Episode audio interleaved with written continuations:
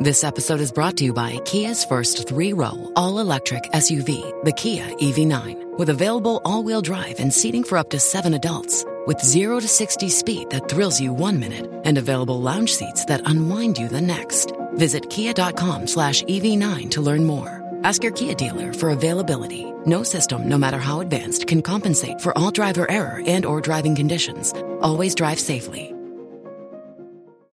Bonjour à toutes et à tous. Si le secteur aéronautique se met progressivement au vert, il n'y a pas que les avions qui sont concernés.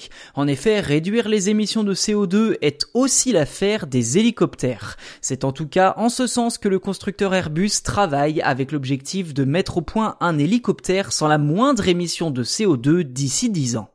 Leader mondial du marché avec quelques 12 000 hélicoptères en service dans le monde, Airbus veut conserver son statut de numéro 1 dans ce domaine, ce qui aujourd'hui passe par des appareils propres. Pour ce faire, la filiale Airbus Hélicoptère a créé en son sein une équipe resserrée de 25 ingénieurs s'appuyant sur un Flight Lab, c'est-à-dire un hélicoptère test faisant office de laboratoire volant.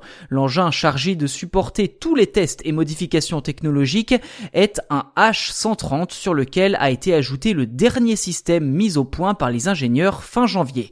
Objectif, réduire de concert la pollution des hélicoptères ainsi que le bruit produit à la fois par les hélices et le moteur tout en renforçant la sécurité en vol. Ceci dit, avant de mettre au point un appareil non polluant, Airbus cherche dans un premier temps à réduire ses émissions de CO2 de moitié à court terme. Quant au futur carburant, le constructeur européen compte miser sur l'hydrogène pour remplacer le kérosène. Autre enjeu clé de ce Flight Lab, la réduction du bruit. Cet objectif est en effet primordial pour qu'Airbus puisse mettre en place son service de taxi volant dans les années à venir, qui serait tout bonnement impensable en ville si ces véhicules étaient bruyants.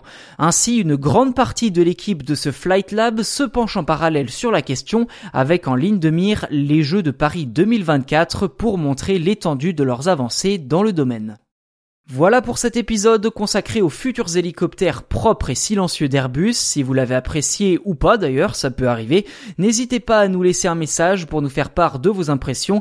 Et si ce n'est pas déjà fait, n'hésitez pas à vous abonner au podcast sur votre plateforme d'écoute préférée. Comme ça, vous ne raterez aucune sortie des futurs numéros.